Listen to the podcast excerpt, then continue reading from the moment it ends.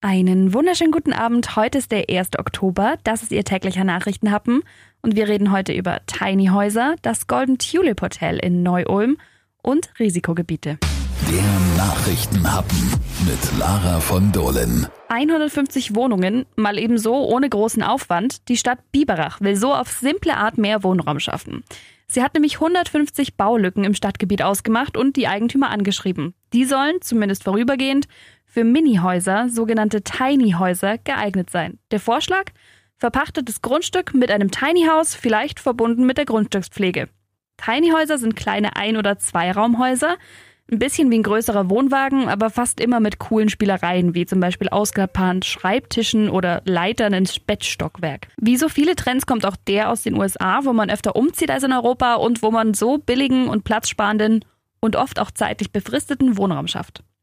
Die Nutzung in Deutschland scheitert aber häufig daran, dass kein geeignetes Grundstück zum Aufstellen vorhanden ist.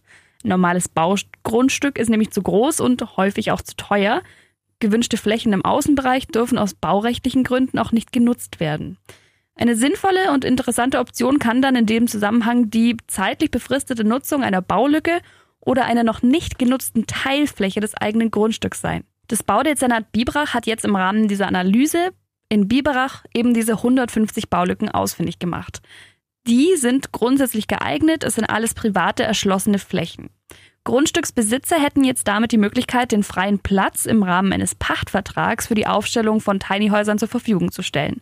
Die Eigentümer müssten sich dann nicht mehr um die Pflege des Grundstücks kümmern und sie könnten selber entscheiden, für wie lange sie das Grundstück bereitstellen. Also eigentlich Win-Win. Eine Ära ist zu Ende. Das Golden Tulip Hotel am Neu-Ulmer Donauufer ist zu wird jetzt ein Stundenhotel daraus. Alle Versuche des Insolvenzverwalters, den Hotelbetrieb irgendwie fortzuführen, sind gescheitert. Die 50 Mitarbeiter wurden gekündigt und aus dem ehemaligen Mövenpick Hotel könnte jetzt vielleicht ein Stundenhotel werden. Der neue Besitzer betreibt nämlich bereits in Dortmund ein Hotel. Das hat auch Zimmer, die tagsüber vermietet und auch zum Teil mit Whirlpool und Polstangen ausgestattet sind. Die Flasche Champagner kann man auch online dazu buchen. An dem Hotel hatten zwischenzeitlich auch die beiden Ulmer Unternehmer, der Gastronom Ebo Riedmüller und Liquimolli-Chef Ernst Prost Interesse gehabt. Der Besitzer wollte damals aber nicht verkaufen. Mal sehen, was jetzt daraus wird. Gespannt bleiben kann man auf jeden Fall. Der Nachrichtenhappen Coronavirus.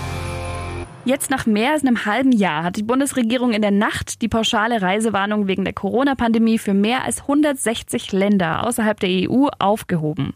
Jedes Land der Welt wird jetzt einzeln bewertet.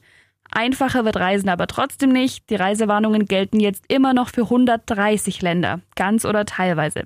Zum Beispiel hat die Bundesregierung ganz Belgien, Island und einzelne Regionen in neun weiteren europäischen Ländern wegen der steigenden Infektionszahlen zu Risikogebieten erklärt. Bis zu den Ferien ist jetzt aber noch ein bisschen Zeit, fast einen ganzen Monat. Wer jetzt aber schon planen will, der plant vielleicht lieber in Deutschland. Ihnen jetzt schon mal einen schönen Feierabend und wir hören uns morgen wieder. Bis dann.